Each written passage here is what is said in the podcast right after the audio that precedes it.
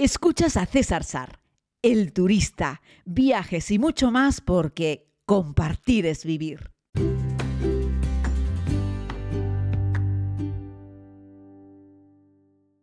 Saludos a todas y a todos, querida comunidad. Hoy vengo con un podcast en el que les propongo que hagamos un viaje muy lejano. Les propongo que vayamos más allá de los límites del Himalaya para encontrar las tierras sagradas de Tíbet. Quiero centrar el podcast en el famoso Palacio de Potala. Es un lugar creo que muy reconocible, o es uno de esos edificios icónicos en, en, la historia, en el mundo, uno de esos sitios que son emblemáticos. He tenido la oportunidad de estar solo una vez en el Palacio de Potala, solamente he estado una vez en Tíbet, solamente he estado una vez en Lhasa, y reconozco que me dejó un gran recuerdo, aunque también un sabor agridulce, ¿no?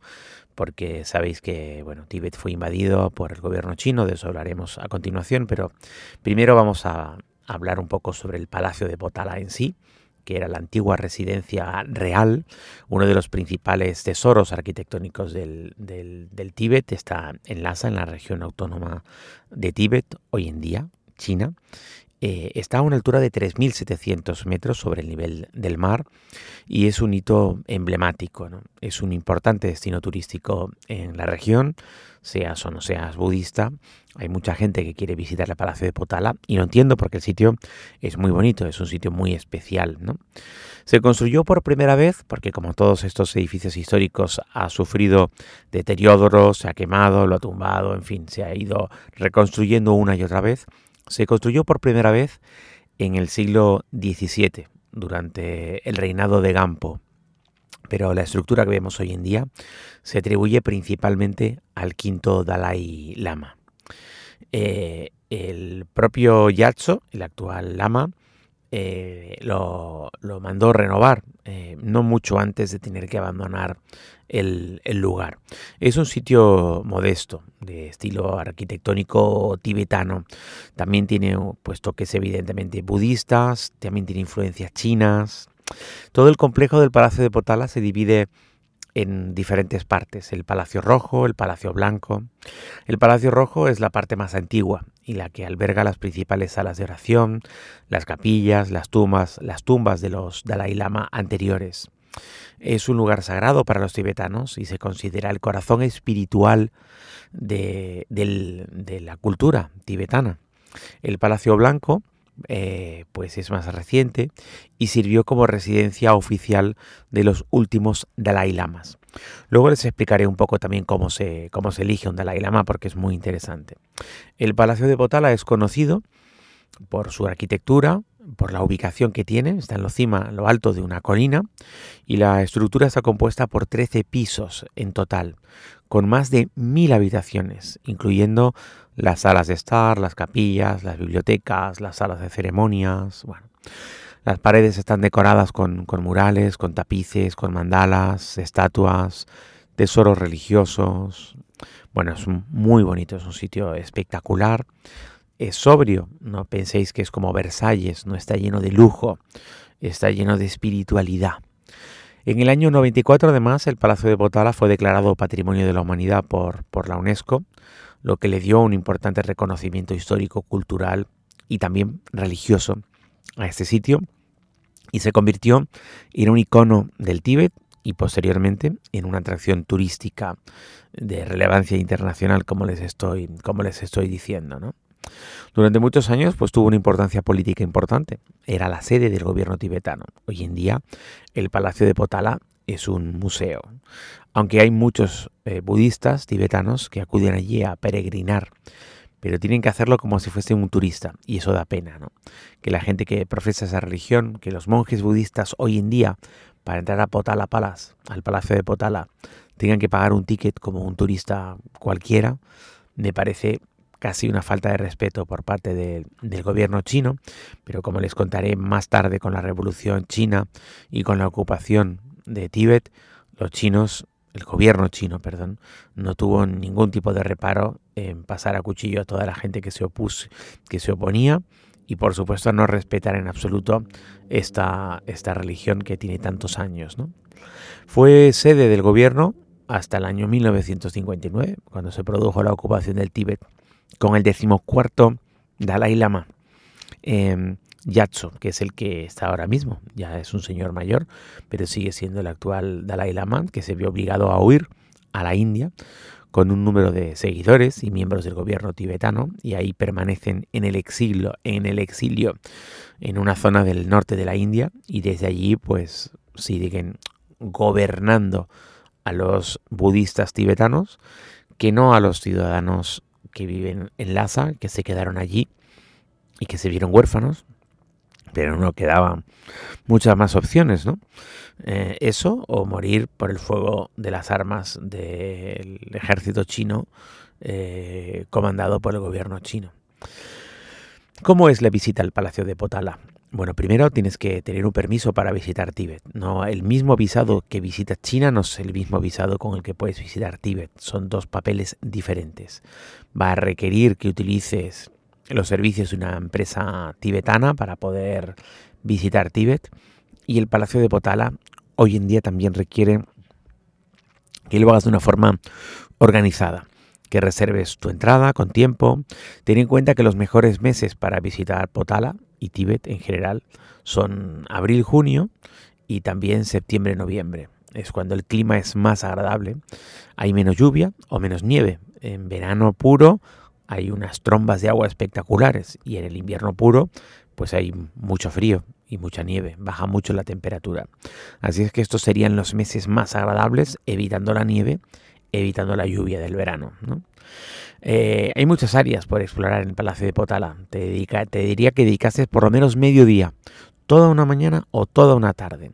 Hay restricciones, hay cupos para visitar, te dan, hoy en día te dan una entrada de acceso a una hora determinada, que no te obligan a salir pero si tienes unos horarios de entrada al Palacio de Potala, lleva ropa cómoda, eh, calzado cómodo, vas a subir unas cuestas importantes. Recuerda que hay 13 alturas del Palacio de Potala, aunque no se visitan todas, mil habitaciones, que no se visitan todas, pero que hay que caminar mucho. Piensa que estás en una estructura incrustada en lo alto de una colina.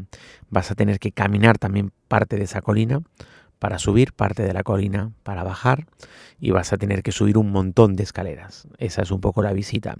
Lleva también algo de abrigo dentro, en el interior, en las zonas cálidas, las estufas, la gente hará que tengas calor, pero cuando sales fuera a los patios puede que tengas frío. Así es que mi recomendación es que lleves ropa por capas, estilo cebolla, cosas que te puedas quitar y poner, porque el contraste eh, se nota, la verdad que se nota. En las épocas más frías se nota aún más, ¿vale? Vas a encontrar alrededor del Palacio de Potala, de la propia colina, en la propia plaza, alrededor de cualquier estupa, eh, un montón de gente que reza en círculos, ¿no? ¿Por qué? ¿Por qué rezan en círculos? Tal vez te lo hayas preguntado alguna vez, ¿no?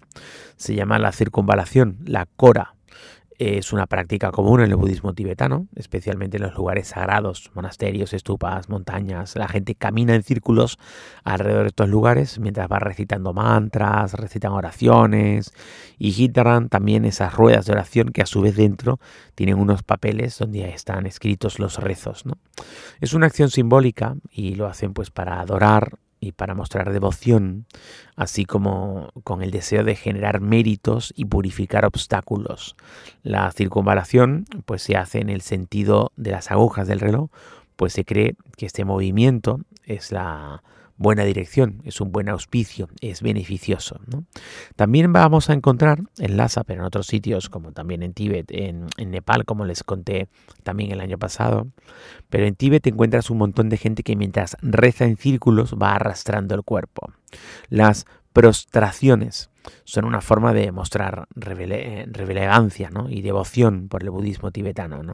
Consiste en postrarse completamente en el suelo, estirándose, estiran los brazos, estiran las piernas, se quedan como en forma de flecha durante un momento en horizontal, completamente acostados, boca abajo en el suelo. Y luego se levantan nuevamente, caminan un poco, rezan, vuelven otra vez a postrarse y lo hacen en una secuencia continua mientras van, pues ya te digo, recitando oraciones, mantras, se van postrando y sirve también como una práctica física. Dicen que ayuda a mantenerse en forma a las personas mayores porque ayuda a trabajar la flexibilidad. Se están levantando y acostando permanentemente mientras van avanzando. Dicen que también es una buena práctica para la mente y que ayuda a purificar el ego, el ego, perdón, y que ayuda también a cultivar la humildad y por supuesto a generar méritos para una buena reencarnación, ¿no? Eh, bueno, estas prácticas además tienen un, significado profundo, espiritual en el budismo tibetano y, bueno, se hace también como expresión de respeto hacia los lugares sagrados y hacia los seres iluminados. Y, bueno, la verdad es que es muy interesante verlo hacer, es muy llamativo la primera vez que lo ves hacer, ¿no? Tal vez hayas preguntado quién es el Dalai Lama, ¿no? Era el palacio de Potala, era el palacio de gobierno del budismo tibetano y el Dalai Lama es la figura central del budismo tibetano. Este o cualquier anterior Dalai Lama está considerado pues eso el líder espiritual más importante del Tíbet. El título del Dalai Lama se traduce como océano de sabiduría y se refiere a la reencarnación sucesiva de los líderes espirituales con esta tradición gelug del budismo tibetano. Es una rama del budismo, el budismo tibetano. Es que hay muchas subfamilias, ¿no? Tal vez, no sé, hayas escuchado hablar de cómo se elige al, budismo, al, al, Dalai Lama. A mí me parece algo que es muy interesante, te lo voy a ir terminando, pero no quería dejar de hacerlo, ¿no? Cuando el Dalai Lama fallece, pues se reencarna en otra persona, ¿no? Y después del fallecimiento del Dalai Lama, pues se inicia una búsqueda de su reencarnación. Los otros líderes espirituales, los monjes de la tradición Gelug, eh, pues en colaboración con el gobierno tibetano, aunque eso ahora puede que cambie porque el gobierno tibetano ya no está en el Tíbet, ¿no? como les he dicho tras la ocupación china. Pero bueno, el gobierno tibetano en el exilio, junto con el resto de los líderes espirituales, se pondrán a buscar la reencarnación del lama, ¿no? Utilizarán métodos espirituales, buscarán visiones, señales para identificar los posibles candidatos, ¿no? Eh, identificar los candidatos no es fácil, ¿no? Eh, pues se dedican, yo qué sé, a, a buscar entre el Dalai Lama actual, dejará escritas o está dejando escritas visiones y sueños que servirán de señales divinas para la búsqueda del siguiente eh, Dalai Lama. ¿no? Harán investigaciones, entrevistas exhaustivas entre muchos niños que pudiesen ser la reencarnación de la reencarnación del, del, Dalai Lama. ¿no? Luego llega el momento de buscar las pruebas y el reconocimiento entre los candidatos. ¿no? Pues los sentarán, les harán preguntas por parte de los monjes y los líderes espirituales, buscarán señales, características específicas que puedan indicar que se trata de la reencarnación del lama. Eh, pues yo qué sé, pueden enseñarle objetos del lama anterior y ver si el niño los reconoce no los reconoce, qué vinculación tiene con esos objetos. ¿no? Eh, bueno, eh, Luego se trata de, una vez que han identificado al niño y que han considerado que es la reencarnación del Dalai Lama, pues se lleva a cabo todo un proceso formal de reconocimiento, de decir este es nuestro nuevo Dalai Lama, ¿no? Y esto pues implica enseñar al niño, presentar al niño ante las autoridades religiosas y gubernamentales, Ahora, como les digo, que hay un gobierno tibetano, pero no hay una sede del gobierno tibetano en Tíbet, esto puede ser que se complique un poco, pero bueno, veamos cómo es este proceso, porque el actual Dalai Lama creo que pobrecito no le va a quedar mucho tiempo, ya es un señor muy longevo, ¿no? Luego llega todo un proceso en el que hay que educarlo y entrenarlo para ser lama. Y esto es un trabajo laborioso que lleva muchos años. Estamos hablando que a una persona se la designa lama desde temprana edad. Eh, eh, no hay una edad determinada, es el tiempo que tarden en reconocer la reencarnación del lama. A veces se ha dado el caso de que tardan muchísimos años y encuentran ya una reencarnación en, la, en el cuerpo, o sea, encuentran la reencarnación en el cuerpo de una persona ya un poco más grande. ¿no? Lo ideal es encontrar al lama cuando todavía es un niño pequeño, para poder educarlo y formarlo bien en las tareas de ser el nuevo líder espiritual. ¿no? Es muy, muy interesante, es muy, muy curioso este tema. ¿no? Bueno, podríamos estar hablando mucho ¿no? sobre qué hacen los monjes budistas, pues, pues meditan, recitan mantras, estudian, hacen tareas domésticas en los monasterios, lavan lo que sea, cualquier cosa que haya que hacer en el monasterio para mantenerlo. Y luego pues también los lamas tienen un tiempo libre, ¿no? Pues para hacer sus cosas. Yo qué sé, meditar, reflexionar, pero también para jugar a la pelota o a la comba o al yo-yo o a cualquier cosa, ¿no? O sea, los, los, monjes budistas hacen muchas cosas en su tiempo libre, aunque tienen poco tiempo libre, ¿no? Porque participan en ceremonias, en rituales y sobre todo porque se levantan con, con antes del el amanecer y se acuestan un poquitito después de la puesta de sol, ¿no?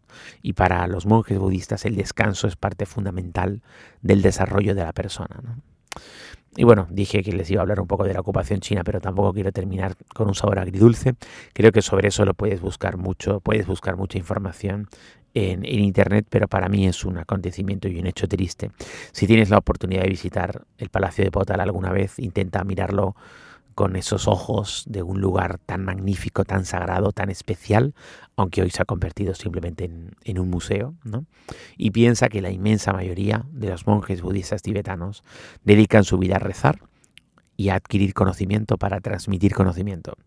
Los monjes budistas, el budismo tibetano en concreto, nunca hizo mal en ningún lugar, nunca, jamás. Otras ramas del budismo sí entraron en guerra en otros sitios del mundo, por supuesto pero estos no. Así es que a mí me da mucha pena. pero bueno, así es la vida.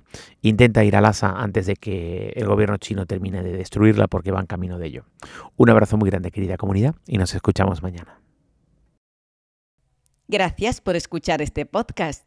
Puedes suscribirte si aún no lo has hecho. Aquí mismo, donde estás escuchando.